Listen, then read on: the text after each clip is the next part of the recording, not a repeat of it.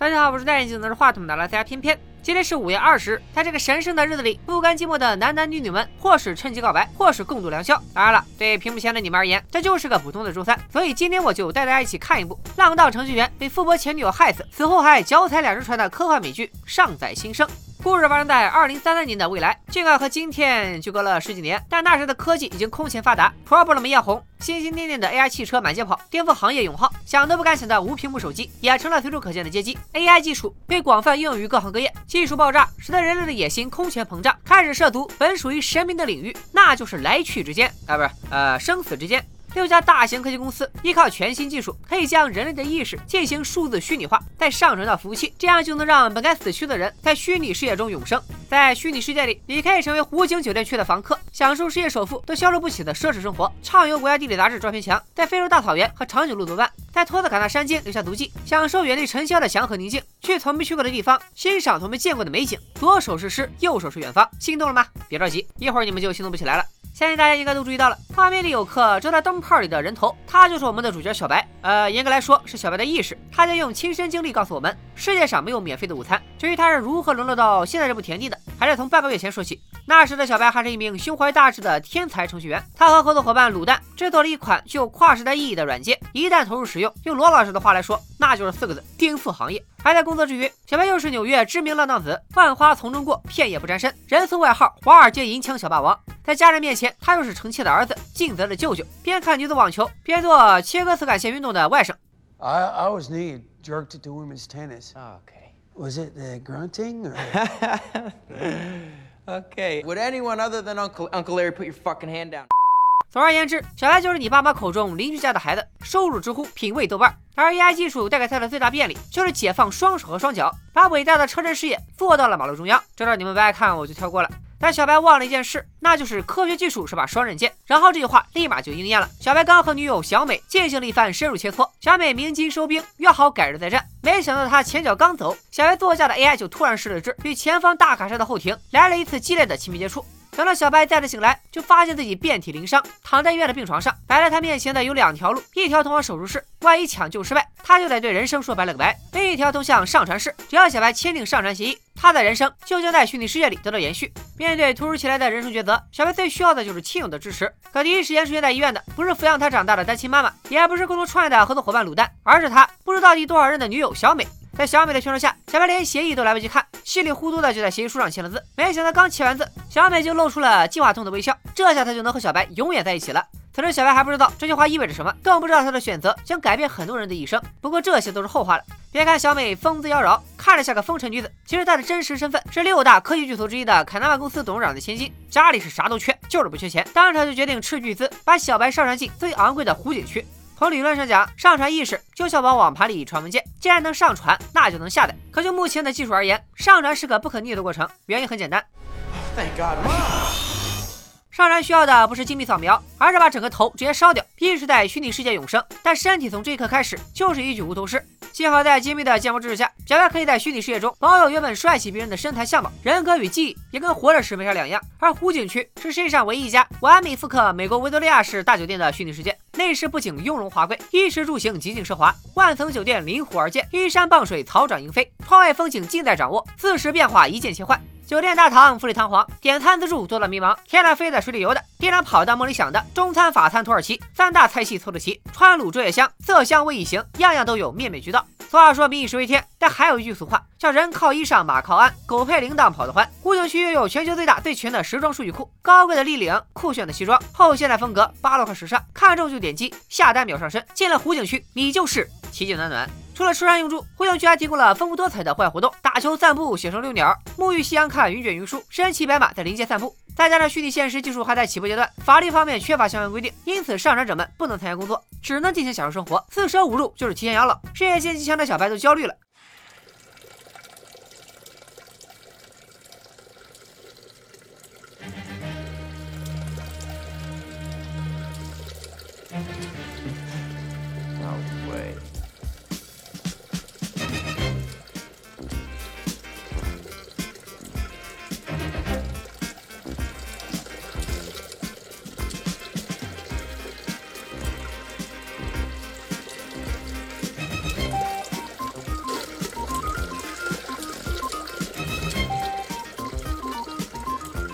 Anyone else ever do this? Yes, sir. 为了缓解上山者们的焦虑情绪，湖景区还提供宠物治愈服务，不光是常见的猫猫狗狗，连鸡鸭牛羊都应有尽有，满足所有客户奇特的需求。Hey, Ernie, you're a little cutie. Yeah. So I understand you were in a bad place yesterday. You want to talk about it? 没错，这些动物的皮下是一个个专业的心理医生，真正做到治愈和治愈两手都要硬。最关键也是最吸引人的一点是，被上山者们可以通过各种工具和上代人士的亲人视频通话，而活人也可以通过各种外设间接和上山者肢体接触，就连为爱鼓掌都能轻易实现。虚拟世界让人类第一次消除了死亡的概念。以上内容纯属广告。别信广告？信啥呀？看疗效湖景区的生活看上去光鲜亮丽，实际上非常畸形。看似波光粼粼的湖面，其实是一段循环播放的 GIF 图，几百万用户共用一张地图，湖边跳水的小伙都卡到掉帧，再加上看起来和真人一模一样的 NPC 服务员，要么现场表演影分身，要么在在鬼畜卡出马赛克，一次又一次的触发小白心底的恐怖谷效应。再加上小白在上山时好像出了岔子，莫名其妙缺了一部分记忆。身为资深程序员，居然忘了自己开发的软件叫什么名字，小白一时间心烦意乱，觉得眼前的一切都是人造的虚假幻象，就连他自己也只不过是一串不完整的数据，活着毫无意义。于是就走向了数据洪流。知道数据洪流是连接湖景区和服务器的纽带，上山者们一旦接触到数据流，就会灰飞烟灭。千钧一发之际，我们的真女主小黑终于闪亮登场。湖景区算得上人造天堂，那么接引上山者们在天堂生活的就是天使，也就是客服。而小黑就是小白的 VIP 专属天使，他用一套我思故我在的理论，暂时打消了小白轻生的念头，要鼓励小白在湖景区拥抱生活。生活本就是不完美的，就是这些随处可见的缺陷，使得湖景区更像现实生活。我来给大家翻译翻译：你玩游戏遇到了 bug，客服非但没向程序员反馈 bug，反而教育你要学会接受这些 bug，因为这就是生活。好一套自洽的强盗逻辑，我听了都要为他鼓鼓掌。然而小黑嘴里的大道理一套又一套，自己在现实中的生活却一团糟。通勤基本靠地铁，花销基本靠外借，性生活基本靠约。下班有身患重病的老爹，上班有同事的口头猥亵，还有领导的嘲讽和误解。几十个客户同时在线，工作容不得半点松懈。遇到不讲理的、抠门的，有几个臭钱瞎嘚瑟的，那就是四个字：现场直憋。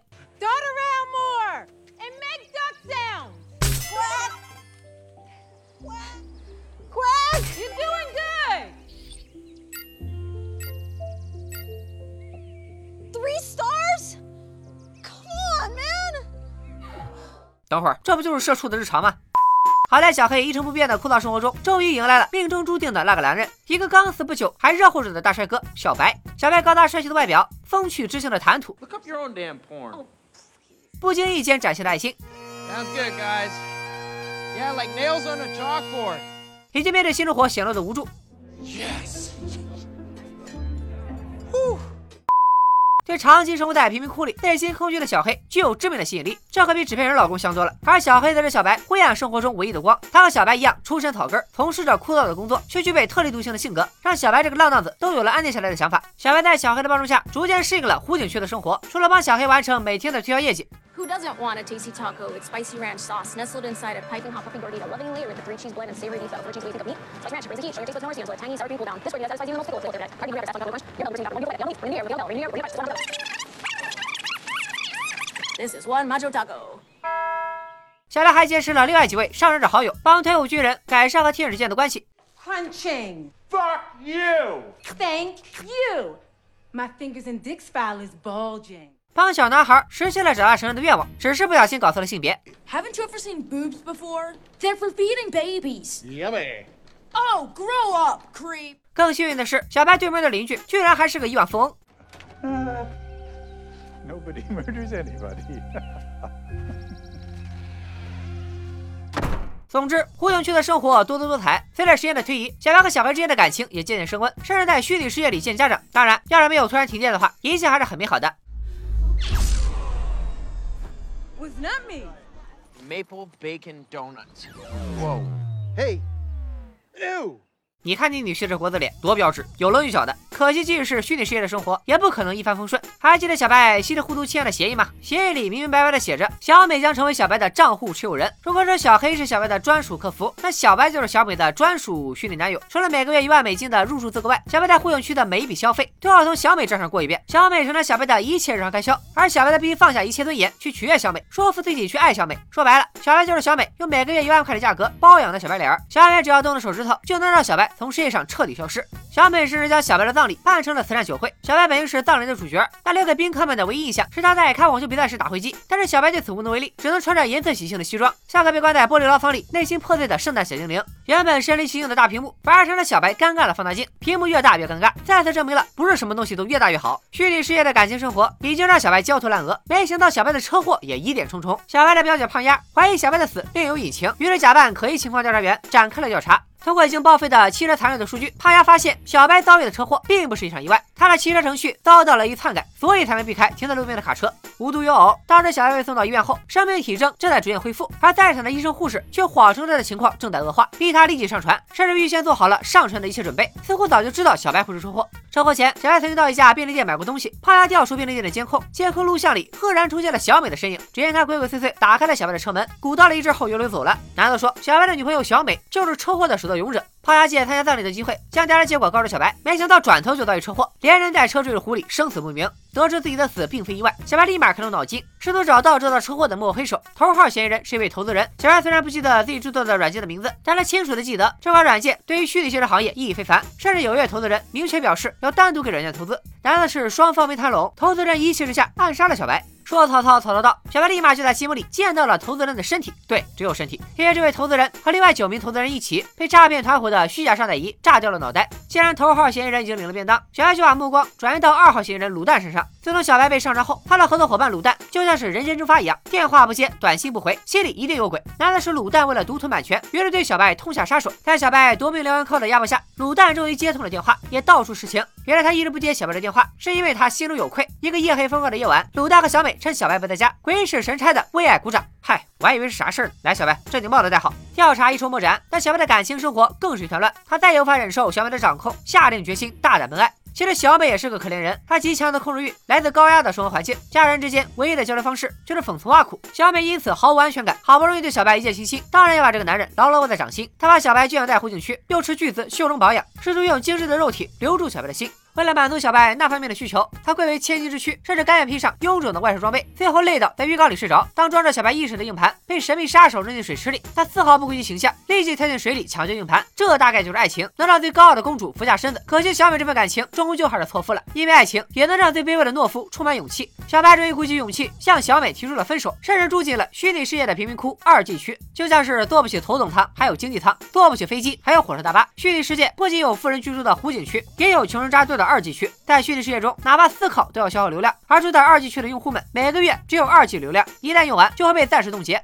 只能在空白的小房间里自闭。他们吃的是味道古怪的实验性菜品，看的是只有三页的试读版图书，为了节省流量，甚至连某些重要器官都要被迫放弃。小白为了爱情放弃了有我的生活，而小黑则需要在虚拟与现实之间做出抉择。他和小白毕竟人鬼殊途，是归于平庸，争取现实的幸福，还是跟从内心接受小白的追求呢？然而幕后黑手不像我们这些闲着屁赖的观众，非但没有看完这段三角恋的耐心，还对已经上船的小白展开了一系列追杀。先是小白损坏的记忆文件不翼而飞，紧接着湖景区运营代理公司的服务器又遭遇神秘人攻击，对，不是网络攻击，而是大摇大摆的跑到公司里搞爆破。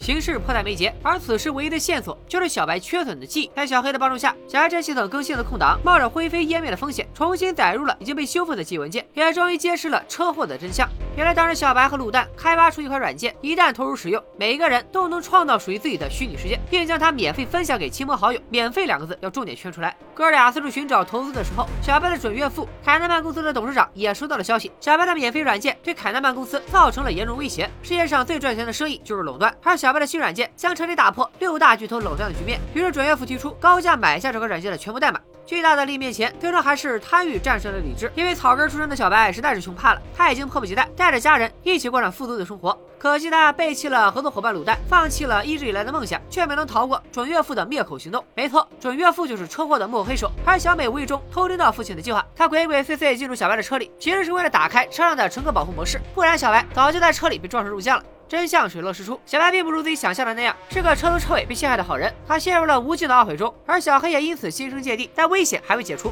小黑因为知道太多内情，终于招来了杀身之祸。好在有小白的远程协助，小黑暂时脱离了追杀，而小白几乎耗尽了二级流量，即将被暂时冻结。小黑也会到深山老林里躲避追杀，他们的缘分即将走到尽头。And if I'm being honest, those moments are the only things I care about. Going to have to take that risk.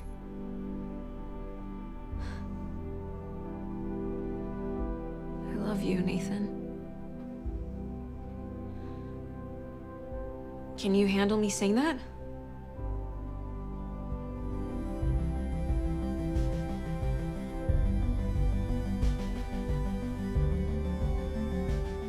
上代新生第一季实际的故事到此戛然而止，到底真相真的如小白所见，还是另有隐情？小白和小黑最后能不能走到一起？这些问题的答案恐怕要等到一年后的上载新生第二季才能揭晓。可能有人要问了，那小美呢？她能轻易放过小白吗？Add one gig. I have to call her back. It's okay, baby. Ingrid? I'm here now. Now and forever. I upload it for you. What? 上载新生用喜剧的形式和相对轻松的剧情，弱化了虚拟现实题材惯有的沉重氛围，在软科幻的外壳下，夹杂着很多值得深思的社会议题。且不论将意识化为电讯号是否可行，当一个人的意识上升到服务器，成为一串电讯号，那他还能否被称为人？他是不是应该享有和正常人一样的权利？平心而论，如果让你和一个早该死去的幽灵交往，你会不会感觉浑身不自在？Yeah, no, that's fine. That's totally cool. I can totally handle that. That's not weird. That's not weird. no, it's not weird. You excuse me just a minute.